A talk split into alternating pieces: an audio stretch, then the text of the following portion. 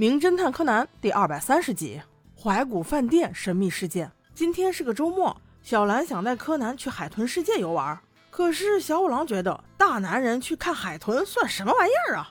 于是准备去看看赛马场。没想到在等车的时候，他发现了两个大美女。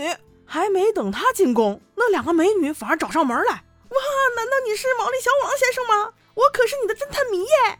毛利小五郎一看飞扑到身上的美女，直接就把持不住了。哈哈哈！你们要去哪里呀？不如我陪你们吧。美女们纷纷表示：“我们要去看海豚呢。”毛利小五郎此时管他是不是大男人该去的地方。好啊，好啊，我们也正想去呢。说话间，拉着两个美女就准备走，完全无视小兰和柯南的存在。两个美女也觉得有些仓促啊。长发女表示：“毛利先生，不好意思，我们还要再等一个美女呢。”小五郎一听，哈，还有美女？好，好，好，多久都等。这话刚说完，传说中的美女就从电梯上一点一点出现了。原来她叫阿美，刚一见面就被短发女抱怨道：“阿美啊，你怎么来这么晚呢？”阿美小姐有些不服气地说。咱们等的车是一点二十的，我提前了十分钟，一点十分来，还晚吗？看到这里，小五郎连忙打圆场说：“到了就好，到了就好啊，我们走吧。”拉着三个美女就上了车。小兰也是无奈，只能带着柯南跟了上去。上车之后倒是没什么特别的事情，很快就到了海豚乐园这一站。三位美女说，他们还有一个美女朋友就在海豚乐园的附属饭店住着，邀请小五郎他们一起去玩。这话毛利小五郎叔叔怎么可能拒绝呢？于是就来到了这幢雄伟的大厦。他们要找的那位美女名叫直美，住在怀古饭店的五零三号房间。行走在古香古色的楼道里，感觉真是爽极了，犹如穿越了一般。原来这家饭店打的是怀古风，装饰品都是老物件，真是做到了每一个细节。几人站在五零三号房间门前，敲了半天门都没人应答。还没等长发女和短发女出手，中发披肩女孩名叫仁子的小姐就先用手扶住了门把，说。难道直美没有在吗？我开开门试试。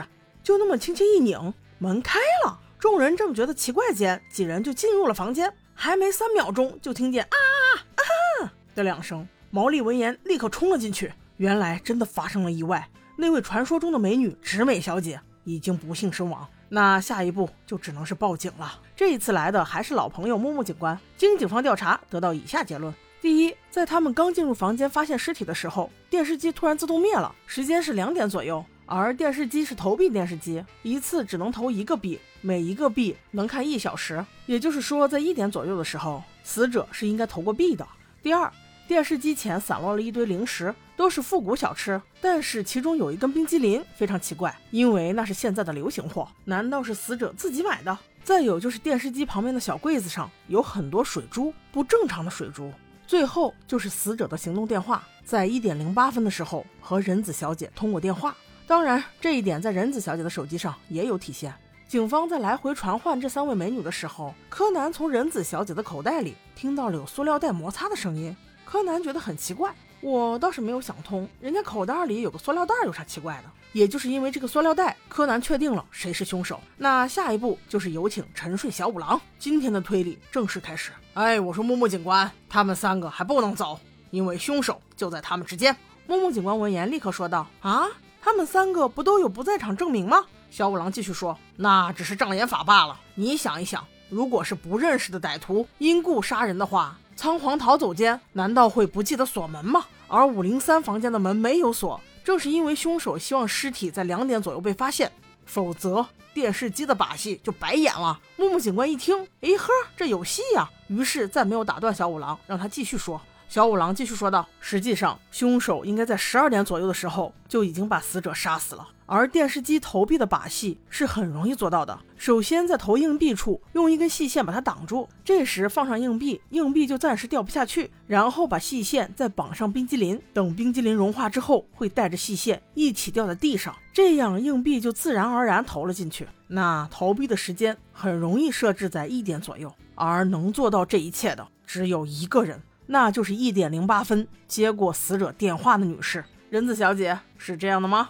此时众人都看向仁子小姐。话说死者是十二点多死的，那一点多怎么可能打电话呢？也就是说，一点零八分死者打的那通电话是仁子小姐自导自演的一出戏罢了。听到此处的仁子小姐脸上惊恐万分，直美的手机是在她房里发现的呀，怎么会是我呢？你，你到底有什么证据？小五郎只得无奈地说：“仁子小姐，你的兜里是不是还有一个塑胶袋？请你配合警方，让警察查一下好吗？上面肯定有摁过拨通键的痕迹。”当木木警官去找仁子小姐要塑胶袋的时候，仁子小姐几乎已经崩溃。最终还没等塑胶袋检验完毕，她就已经跪了。警察先生，不用费时间了，确实是我，这一切都是我设计的。我变成现在这么惨，都是直美害的，全都是因为她，是她抢了我去法国就业的机会。是他毁了我的一生，我所有的困难都是他造成的。他不但没有幡然悔悟，没有愧疚之心，反而处处与我炫耀，甚至把他贿赂教授的事情都说了出来。那一切本该都是我的呀，他难道不该死吗？我一定要杀了他！唉，我只想说一个机会罢了。你为这样的人搭上自己的一生，真的是人间不值得呀。好了，宝宝们，我们下期见。